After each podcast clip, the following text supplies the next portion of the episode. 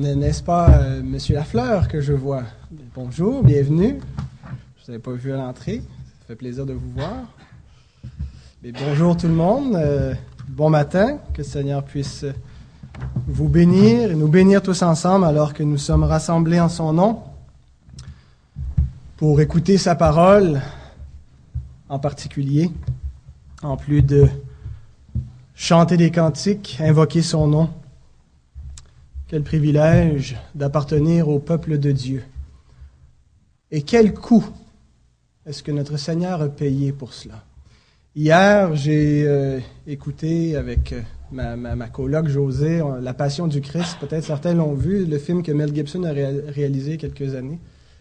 Film très, très, très sanglant. Et euh, c'est vraiment l'emphase sur la passion de notre Seigneur. Et on ne peut pas regarder ça en restant passif, en restant euh, impassible, merci, c'est le mot que je cherchais, voilà. Et quand on réalise que ce sont nos péchés qui l'ont crucifié, qui lui ont fait porter la colère de Dieu.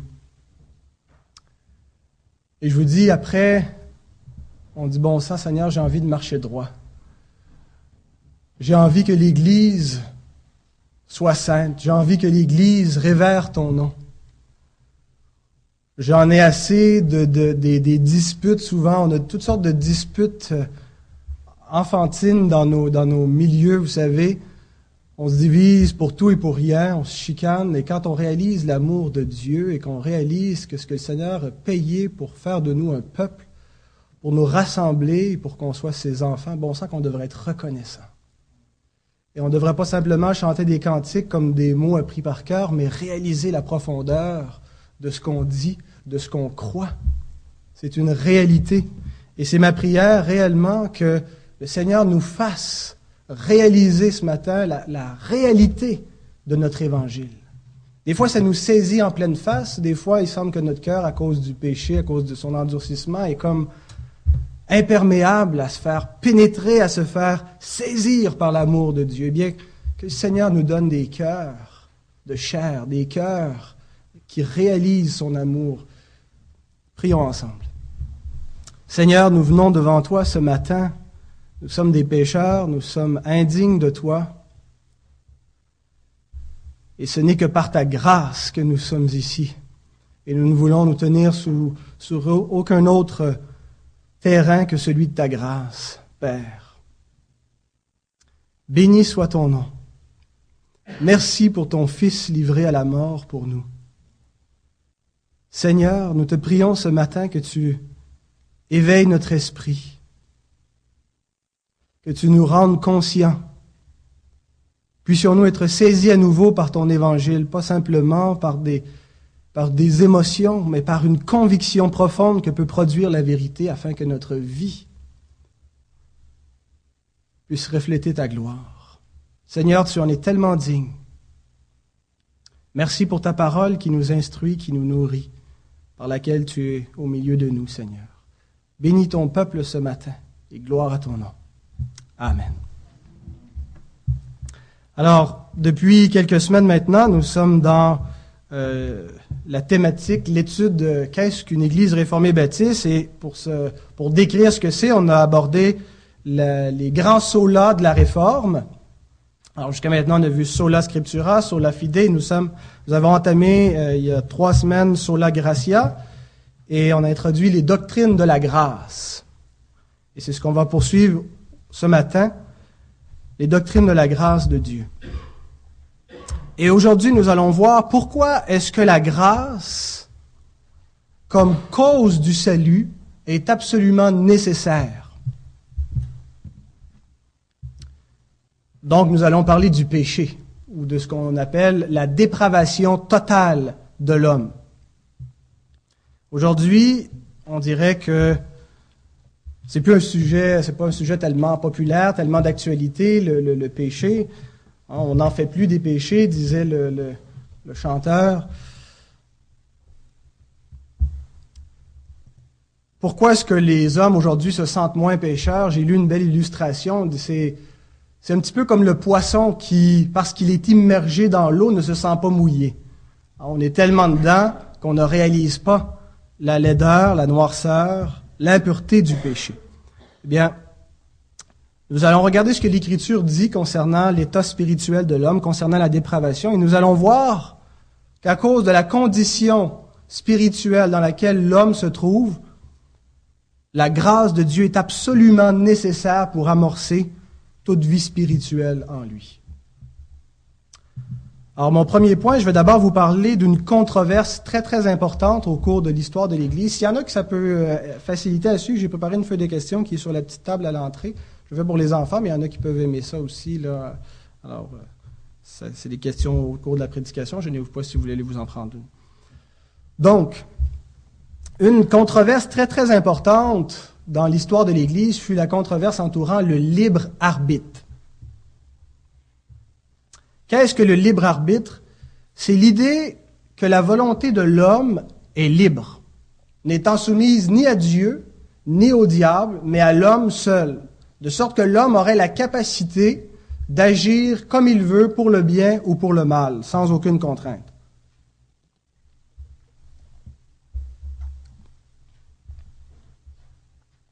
La question qu'on doit se poser, c'est la volonté de l'homme est-elle réellement sans contrainte? Et la réponse, bien entendu, c'est non.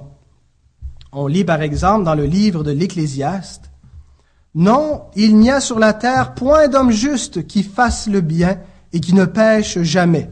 Chapitre 7, verset 20. Alors, s'il n'y a aucun homme qui est capable de ne jamais pécher, c'est qu'il n'y a aucun homme qui est réellement libre. Si on n'est pas capable de ne faire que le bien, c'est donc que notre volonté n'est pas totalement libre. Elle est asservie à quelque chose, à une puissance qui fait en sorte qu'elle pêche. Jésus nous dit, dans l'évangile de Jean, chapitre 8, verset 34, En vérité, en vérité, je vous le dis, le répliqua Jésus, quiconque se livre au péché est esclave du péché. Donc l'Écriture ne nous présente pas l'être humain comme euh, quelqu'un de libre, mais quelqu'un sous un esclavage, quelqu'un d'asservi. Sa volonté est asservie au péché. Les chrétiens ont toujours reconnu cela. Ceux qui, nous qui sommes croyants, qui croyons à l'Écriture sainte comme étant la parole de Dieu, nous reconnaissons qu'effectivement, l'homme n'est pas, euh, n'est pas libre. Par contre, il y a des divergences d'opinion parmi les, les, chrétiens, à savoir à quel, jusqu'à quel degré est-ce que l'homme est asservi au péché. Et il y a un débat qui a commencé il y a environ 1600 ans et qui, continue et qui, est encore d'actualité dans, les milieux théologiques, dans l'académie. Et ça ne fait pas, il n'y a pas non plus de, consensus comme tel parmi les chrétiens évangéliques. il y a une controverse, la controverse du libre arbitre, qui continue. Et je pense qu'il n'y aurait pas de controverse si nous soumettions notre raisonnement à la révélation, à la parole de Dieu. Mais puisque l'homme est incapable d'agir ainsi, la controverse est inévitable. Alors c'est l'ironie, les affranchis du Seigneur reconnaissent qu'ils ne sont pas libres, tandis que ceux qui sont encore liés pensent qu'ils sont libres. Revenons donc à l'origine de cette controverse. On a parlé, la dernière fois que j'ai apporté la parole, d'un dénommé Pélage. Pélage qui était un moine au cinquième siècle. Et la controverse concernant le libre arbitre a commencé lorsque Pélage a pris à partie une prière d'un de, ses contemporains, Augustin, qui était évêque à Hippone. Pélage se trouvait à Rome et on faisait la lecture des confessions d'Augustin et il entend une citation qui va comme suit. Toute mon espérance n'est que dans l'étendue de votre miséricorde. Donnez ce que vous ordonnez et ordonnez ce que vous voulez. Vous m'ordonnez la continence, donnez-moi ce que vous ordonnez et ordonnez ce que vous voulez. Donc, Augustin croyait que depuis la chute de l'homme, l'homme était incapable d'obéir à Dieu, de se soumettre, d'aimer Dieu, et que la grâce de Dieu était son unique refuge depuis que le péché est entré dans le monde pour convertir l'homme à Dieu et le restaurer. Et c'est pour cela qu'il disait, Donnez-moi ce que vous m'ordonnez. Vous m'ordonnez d'être chaste, vous m'ordonnez de croire en Christ, donnez-moi la foi, donnez-moi la chasteté. Si Dieu ne me donne pas ce qu'il m'ordonne, je ne peux pas lui obéir.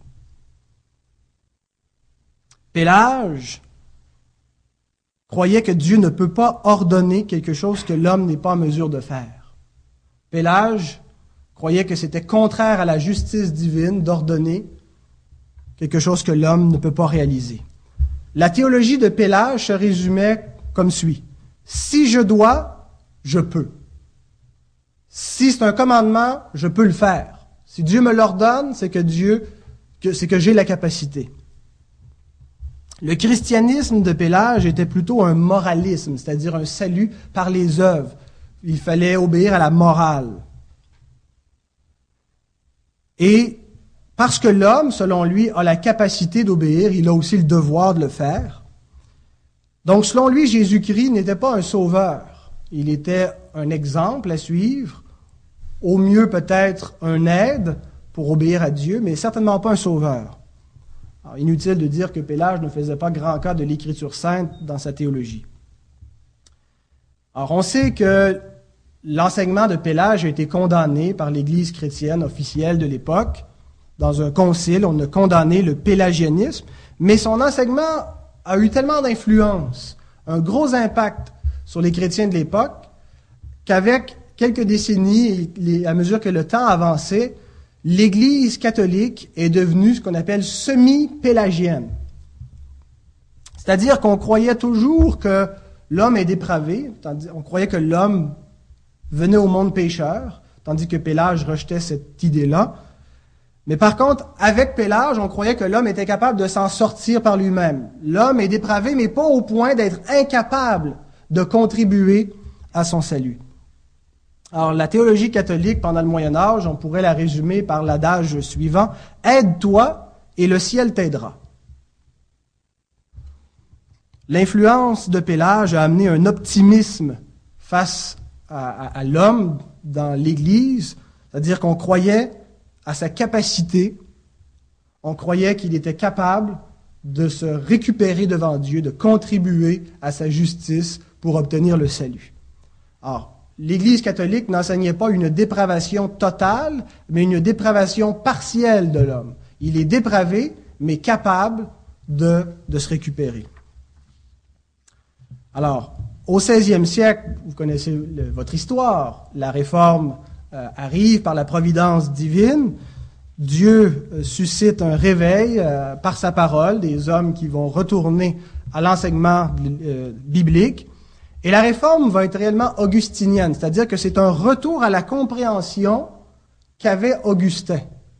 Les réformateurs avaient la même compréhension d'Augustin face à l'homme, c'est-à-dire que les réformateurs considéraient que l'homme était totalement captif du péché, totalement dépravé, incapable d'amorcer, de maintenir ou d'accomplir par lui-même son salut.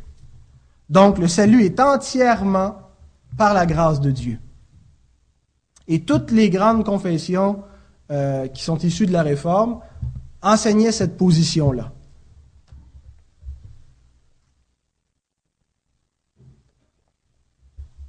Environ un siècle après le début de la réforme, la controverse sur le libre arbitre refait surface.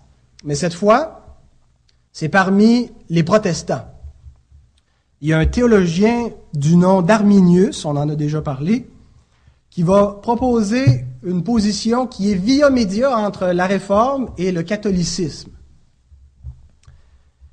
En accord avec les réformateurs, il va dire que l'homme ne peut pas contribuer à son salut, que sa justice euh, ne lui acquiert pas le salut, que c'est Christ qui est l'auteur du salut. Mais en accord avec le catholicisme, il va dire que c'est néanmoins l'homme qui initie, qui amorce le salut par son libre arbitre. C'est lui qui décide de croire et de se convertir à Dieu. Donc, selon Arminius, l'homme est trop dépravé pour atteindre la justice que Dieu exige, mais par contre, il n'est pas trop dépravé pour choisir le bien suprême, c'est-à-dire se tourner vers Dieu par lui-même. Alors on pourrait dire qu'Arminius était un semi-semi-pélagien, ou si préférez un corps pélagien. Alors sur l'idée, en partant de l'idée que l'homme n'est pas totalement dépravé, les Arméniens ont développé une doctrine du salut différente de celle des réformateurs. Ça a pris une telle ampleur que les théologiens de l'Église réformée, l'Église réformée de Hollande a convoqué un synode important en 1618-1619, alors presque deux ans, 153 séances, des centaines de théologiens de huit pays différents qui ont examiné soigneusement l'arminianisme, l'enseignement d'Arminius. Et c'était réellement comme un procès. Il y avait des gens qui venaient, qui défendaient, qui expliquaient la position, et, c'était euh, très, très sérieux, très rigoureux comme approche. Et au terme de ce synode, on a rejeté l'arminianisme, disant qu'il compromettait la grâce de l'Évangile et la gloire de Dieu. Mais malgré cela, l'arminianisme a été popularisé par plusieurs hommes, des évangélistes tels que John Wesley, vous avez certainement entendu ce nom, Charles J. Finney, qui était plus qu'arménien, qui était même pélagien, et a été popularisé au point où c'est devenu la position pratiquement la plus répandue dans les églises évangéliques. Dans la compréhension, dans nos, dans nos milieux évangéliques, on considère que la conversion est une décision personnelle de suivre Jésus-Christ. Le pécheur décide de se convertir et de donner sa vie à Christ. Et on retrouve toutes sortes d'expressions euh, qui, euh, démontrent cela, par exemple, comme accepter le Seigneur ou choisir de suivre Christ, qui, euh, dans la, compréhension théologique qui est véhiculée, c'est l'idée que l'homme, par son libre arbitre, décide de se convertir et il est sauvé à partir de ce moment-là. Alors maintenant qu'on a vu au travers de l'histoire, la controverse du libre arbitre, regardons maintenant ce que l'Écriture enseigne et comment est-ce que la Bible définit un inconverti. Alors, c'est très, très important, ça va être mon deuxième point, la condition spirituelle de l'homme. Et l'homme euh, duquel je vais parler, ce n'est pas un chrétien. Nous allons parler d'un inconverti, de quelqu'un qui n'a pas encore reçu la grâce de Dieu, qui n'a pas reçu son Saint-Esprit, qui n'est pas né de nouveau. Qu'est-ce que la Bible nous dit d'un inconverti?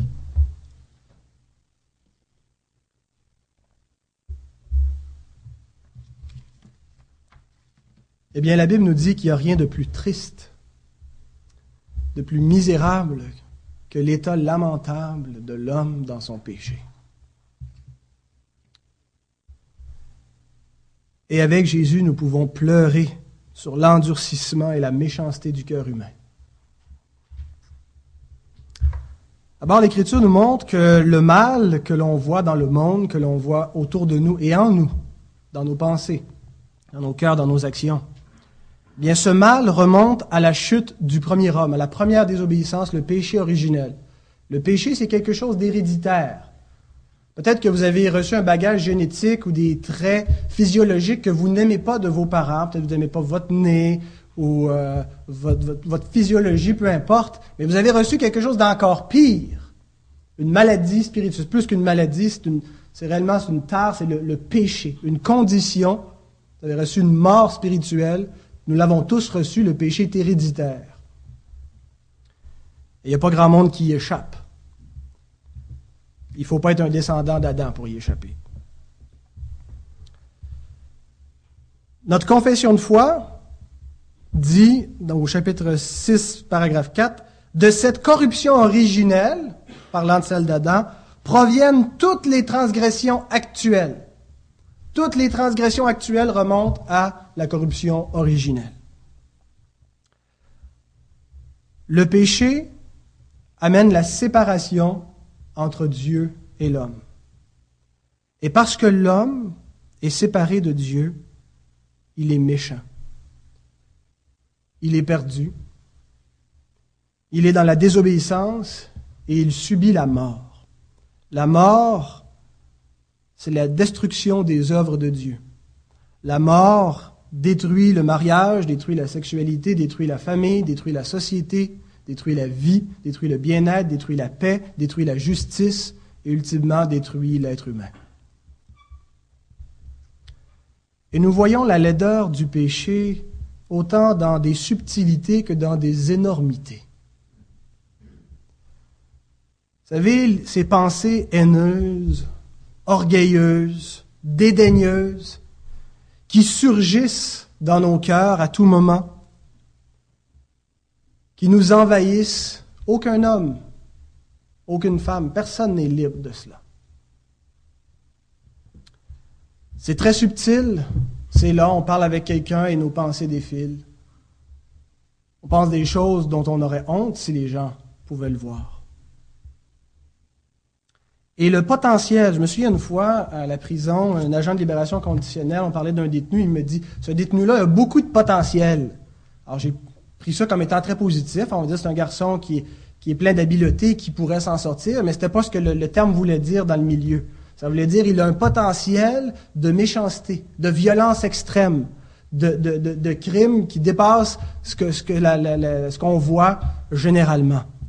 C'est ce que ça voulait dire. Il a beaucoup de potentiel. Eh bien, le potentiel de l'homme en ce qui a trait à la méchanceté, en ce qui a trait à faire le mal, peut être très terrifiant. L'homme est capable de tuer ses propres enfants. L'homme peut trahir ses intimes par pure avarice, par recherche de son plaisir. L'homme peut commettre des atrocités seul ou en groupe. Il sera complice des exactions des autres en fermant les yeux sur le mal que l'on voit. Ah, c'est un problème de collation. Il sera complice aussi en croisant les bras par son inaction lorsqu'il voit l'injustice, lorsqu'il voit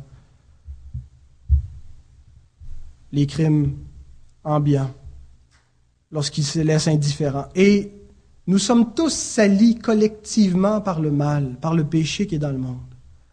Il, existe une solidarité dans le péché. On a une responsabilité individuelle devant Dieu, mais il y a aussi une responsabilité collective devant Dieu. Et nous sommes tous partie prenante du péché.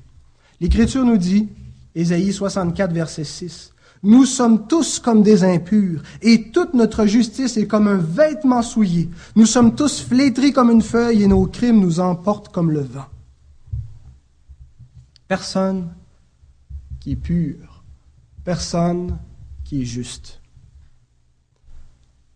Pendant que je préparais ce sermon, cette semaine, j'écrivais les lignes, j'étais, euh, j'ai pas eu le temps de le faire tout dans une journée. Entre-temps, je travaillais à la prison et j'ai rencontré en entrevue un homme qui est venu à mon bureau. Ça fait 20 ans qu'il est en prison. Ça fait plusieurs fois je le rencontre, plusieurs années. C'est la première fois qu'il me parlait du crime initial qui l'a condamné à vie. M'a parlé de deux enfants qu'il a tués. Une fillette de 6 ans, son petit frère de 3 ans. Il a, il a commencé par agresser la petite fille devant, devant son frère. Et ensuite, il les a jetés, les deux enfants, dans le fleuve Saint-Laurent où ils se sont noyés. Et il dit qu'après, avoir agi ainsi. Sa conscience est revenue, il s'est senti accusé, hanté par ce qu'il venait de faire. Ça a été caché pendant plus d'une décennie. Éventuellement, il s'est fait prendre et il porte la honte depuis. Et il me dit, j'arrive pas à comprendre. Qu'est-ce que j'ai fait?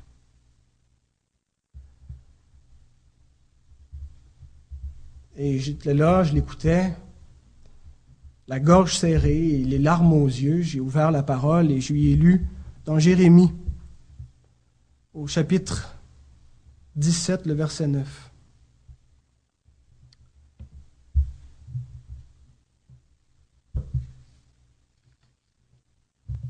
Excusez-moi. Le cœur est tortueux par-dessus tout et il est méchant. Qui peut le connaître? Et j'ai commencé à lui parler de la justice divine. Et que Dieu déteste le péché et punit le péché.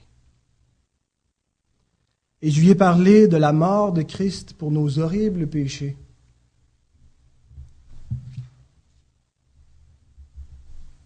Et je l'ai invité à se repentir. Et il est resté là, incapable de croire, incapable d'être soulagé de sa honte, de son péché, inconscient de la gravité de son péché. Cet homme est mort, spirituellement mort. Je prêchais un cadavre dans l'espoir que Dieu le ressuscite. L'Écriture ne nous dit pas que l'homme est malade et sur le point de mourir. La Bible nous dit que l'homme est mort.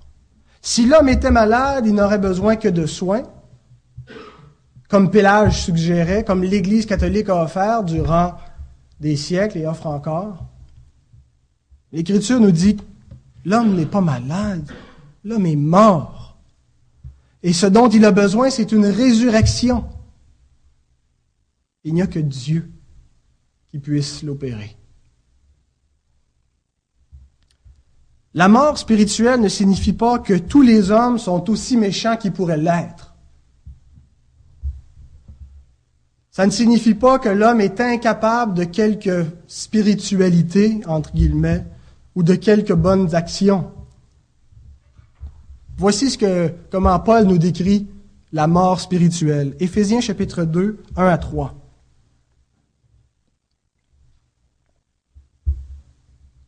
Vous étiez morts par vos offenses et par vos péchés, dans lesquels vous marchiez autrefois, selon le train de ce monde, selon le prince de la puissance de l'air, de l'esprit qui agit maintenant dans les fils de la rébellion. Nous tous aussi, nous étions de leur nombre et nous vivions autrefois selon les convoitises de notre chair, accomplissant les volontés de la chair et de nos pensées, et nous étions par nature des enfants de colère comme les autres.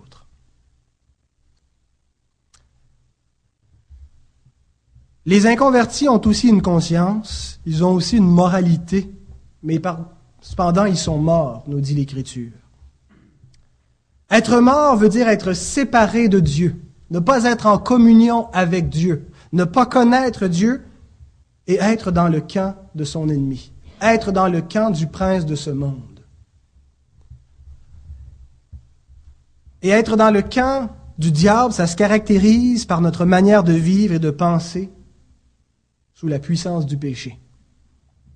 Jésus dit, Matthieu 15, verset 19, C'est du cœur que viennent les mauvaises pensées, les meurtres, les adultères, les impudicités, les vols, les faux témoignages, les calomnies. Le cœur est mort. Infecté du péché. On pourrait diviser le cœur ou l'âme, si vous préférez, en trois parties. L'entendement ou l'intellect, les affections et la volonté.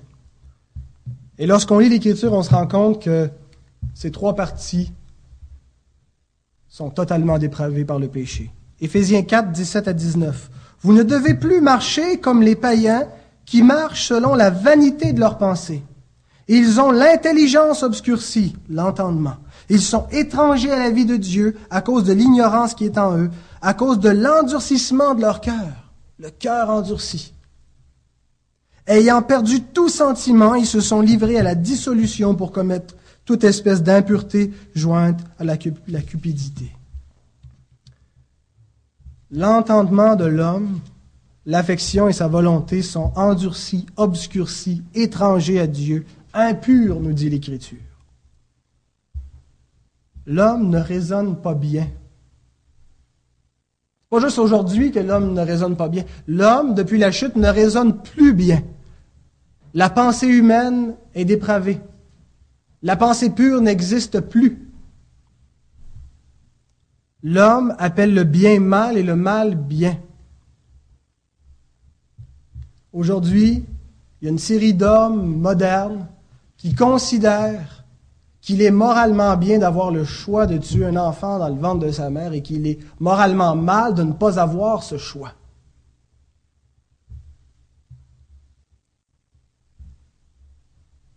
La pensée est obscurcie. Et hypocritement, l'homme moderne méprise les peuples du passé, les traitant de sanguinaires barbares, voyant pas que ses mains à lui sont tachées de sang alors qu'il se croit civilisé. Il en est ainsi parce que la raison, raison de l'homme, elle est déchue. Elle refuse de se soumettre à Dieu. Elle revendique l'autonomie de son jugement. Elle modifie les données de la révélation. Elle les rejette. L'intelligence se méfie de Dieu et s'oppose à Dieu.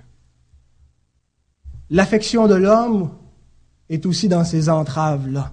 Romains 8.7 nous dit,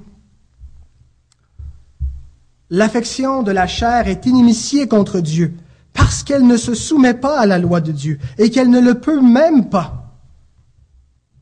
Ce que le péché aime, ce que la chair aime, est contraire à Dieu. L'homme aime le péché, il aime ses convoitises, il n'aime pas Dieu. Et parfois il réalise qu'il aime la perversion. Il reste encore, par la grâce commune de Dieu, quelques lumières dans le monde, et l'homme réalise parfois par sa conscience qu'il aime la perversion, mais il n'y peut rien. Quand on réalise qu'on aime le péché, ça vous est arrivé probablement, ça m'est arrivé, on a honte, mais ça ne change absolument rien, on aime néanmoins le péché. Et l'homme est incapable d'aimer Dieu. Il aime ses dieux qu'il s'est fait, et il les prend pour Dieu. Et finalement, la volonté de l'homme est incapable de quelque bien spirituel, incapable d'obéir. Romains 3, verset 12 nous dit, Il n'en est aucun qui fasse le bien, pas même un seul.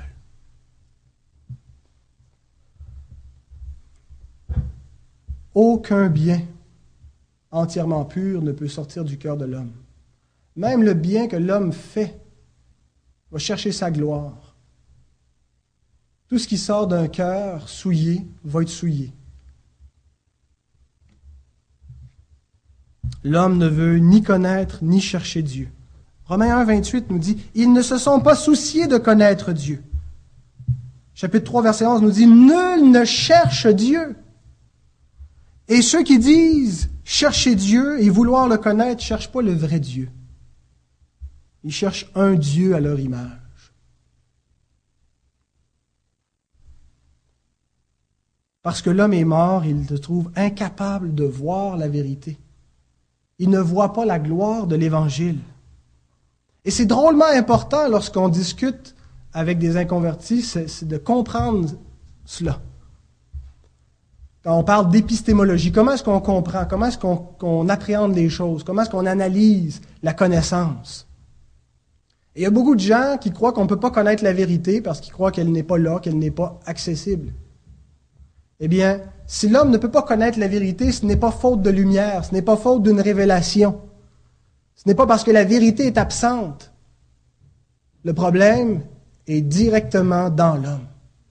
C'est l'homme qui est incapable de la voir, incapable de la saisir. Il, n'interprète pas la vérité correctement. Il la rejette. Hein. Ils ont connu la vérité, mais ils l'ont rejetée. Romains 1, la thèse de Romains 1. Ils tiennent la vérité captive, ils l'empêchent de leur parler et il la modifie. 1 Corinthiens 2,14. L'homme animal, c'est-à-dire l'homme naturel, ne reçoit pas les choses de l'Esprit de Dieu car elles sont une folie pour lui et il ne peut les connaître parce que c'est spirituellement qu'on en juge. Aucun être humain peut éviter ceci. C'est la condition de tous avant la régénération. Même nos enfants qui naissent dans un foyer chrétien. Vous qui êtes parents, priez pour vos enfants. Pleurez devant Dieu pour vos enfants. Présentez l'Évangile à vos enfants. Semez et arrosez et espérez en Dieu qu'il fasse croître. Parce que ce ne sera pas plus naturel pour eux de venir à Dieu que ce ne l'est pour les autres pécheurs. La Bible ne nous présente pas l'homme dans un libre arbitre, mais dans un, esclavage. Romains 6, 20. vous étiez esclaves du péché. Le terme est extrêmement fort, c'est l'antithèse de la liberté. C'est le contraire, c'est aux antipodes. L'homme n'est pas libre, il est esclave. Alors la grâce est absolument nécessaire. La grâce de Dieu est absolument nécessaire pour libérer l'homme, pour renverser sa condition, le sauver. C'est notre dernier point, la nécessité de la grâce.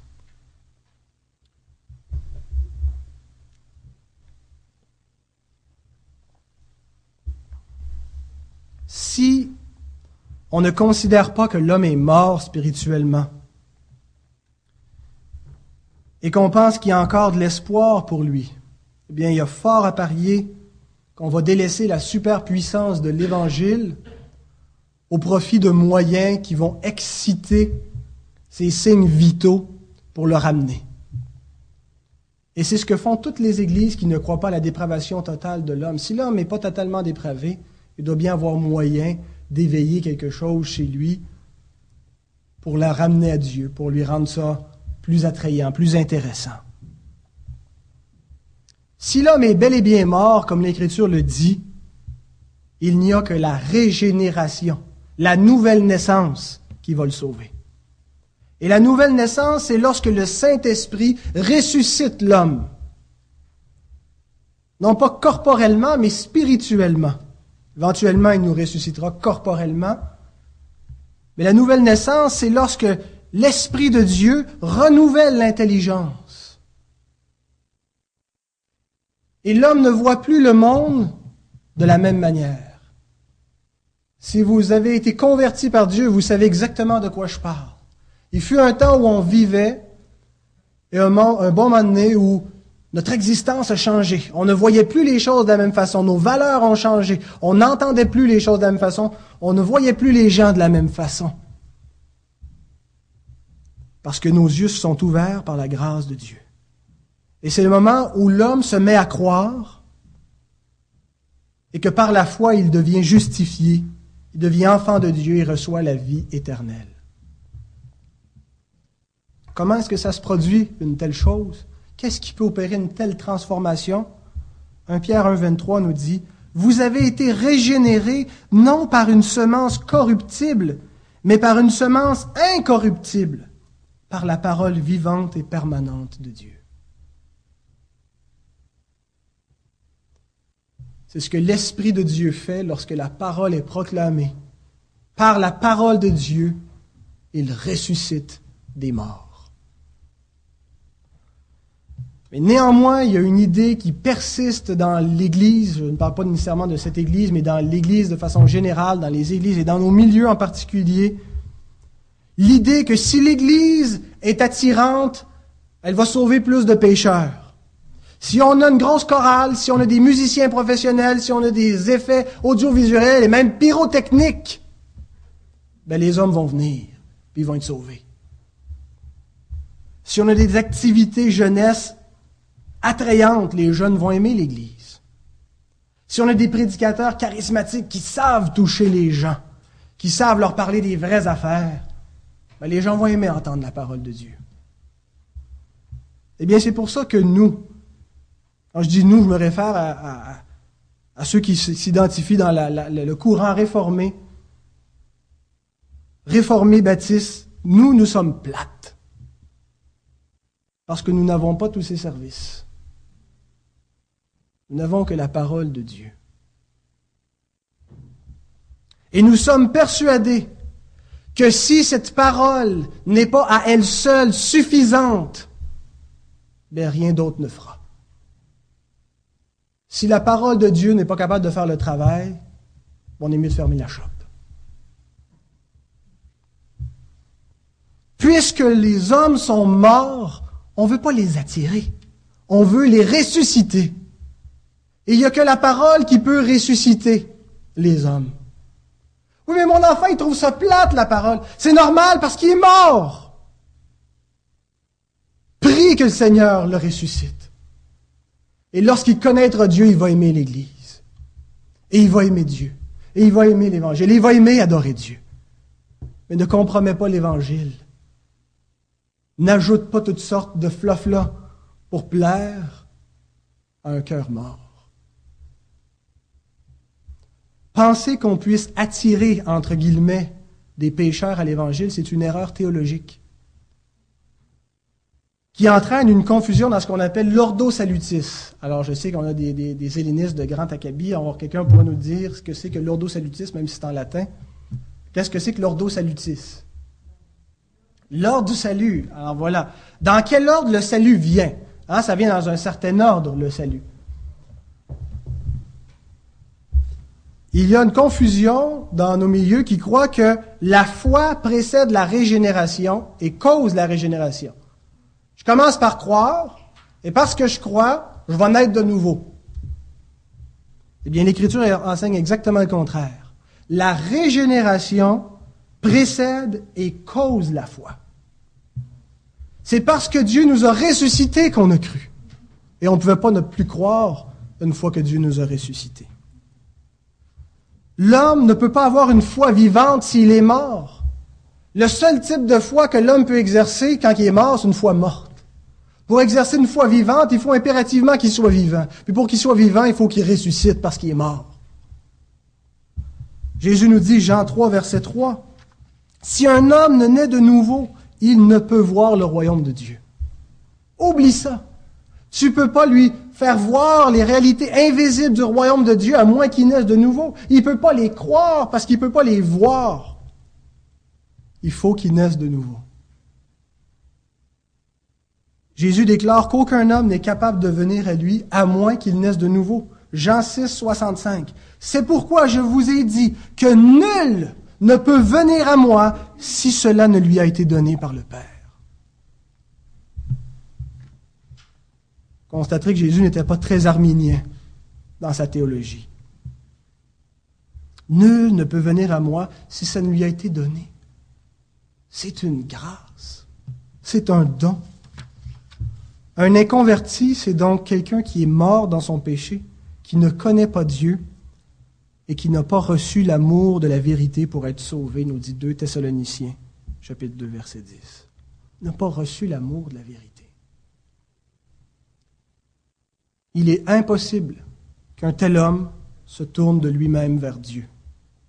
Même si Dieu l'exige, même si Dieu appelle tous les pécheurs à se convertir, Dieu appelle tous les pécheurs à obéir à sa loi, aucun n'est capable. Dieu appelle tous les pécheurs à se repentir et à croire, aucun n'est capable. Heureusement que Dieu, dans sa grâce infinie, donne ce qu'il ordonne. Heureusement que Dieu nous a donné ce qu'il nous a ordonné. Lorsqu'un pécheur se tourne vers Christ, qu'il croit en lui, qu'il reçoit la vie éternelle, qu'il reçoit le salut, c'est parce que Dieu lui a accordé la grâce de la régénération. La foi n'est pas la cause de la nouvelle naissance, mais elle est précédée et elle est causée par cette nouvelle naissance. Il nous a été fait la grâce de croire, nous dit Philippiens 1, 29. Aucun effort de la volonté de l'homme ne peut produire la régénération. Romains 9, 15 et 16 nous dit, Je ferai miséricorde à qui je fais miséricorde. La grâce de Dieu souveraine. Et j'aurai compassion de qui j'ai compassion. Ainsi donc, cela ne dépend ni de celui qui veut, ni de celui qui court, mais de Dieu qui fait miséricorde. Nous n'avons qu'un seul refuge depuis la chute de l'homme, et c'est la miséricorde de Dieu, qu'il accorde à qui il veut. Jésus ajoute, Le vent souffle où il veut. Tu entends le bruit, mais tu ne sais d'où il vient ni où il va. Il en est ainsi de tout homme qui est né de l'Esprit. C'est-à-dire que l'Esprit souffle sur qui il veut. Notre conversion a été causée par la grâce de Dieu et tout le mérite lui revient. Nous étions ennemis de Dieu, hostiles à son nom et à ses voies incapable de lui obéir, de le choisir, et coupable en plus. Mais Dieu a triomphé de nos cœurs rebelles. C'est ce que Paul veut dire quand il dit Grâce soit rendue à Dieu qui nous a fait triompher. Mais c'est littéralement qui triomphe de nous. Il a triomphé de nous. Il nous a renversé nos cœurs rebelles. Il nous a vaincus. Il a gagné la bataille en nous convertissant à lui. Il nous a donné la vie éternelle. Sans la grâce de Dieu, nous étions perdus. En nous comprenant que la série des sauts-là doit impérativement se terminer par Soli Deo Gloria. À Dieu seul la gloire. Prions ensemble. Seigneur, notre Dieu, donne-nous de réaliser la véracité, la réalité de ta parole. Ce que tu nous dis, Seigneur, est vrai. Nous étions morts, nous étions perdus, nous étions incapables, impuissants. Et nous te devons, Seigneur, le fait que nous sommes venus à toi. C'est par grâce que nous avons été sauvés. Seigneur, donne-nous de comprendre cette vérité lorsque nous nous adressons aux hommes, lorsque nous prions pour eux, lorsque nous t'adorons pour être infiniment et éternellement reconnaissants, Seigneur, pour ta grâce. Merci, Seigneur. Nous voulons te dire merci et bénir ton nom. Gloire et louange à toi seul. Amen.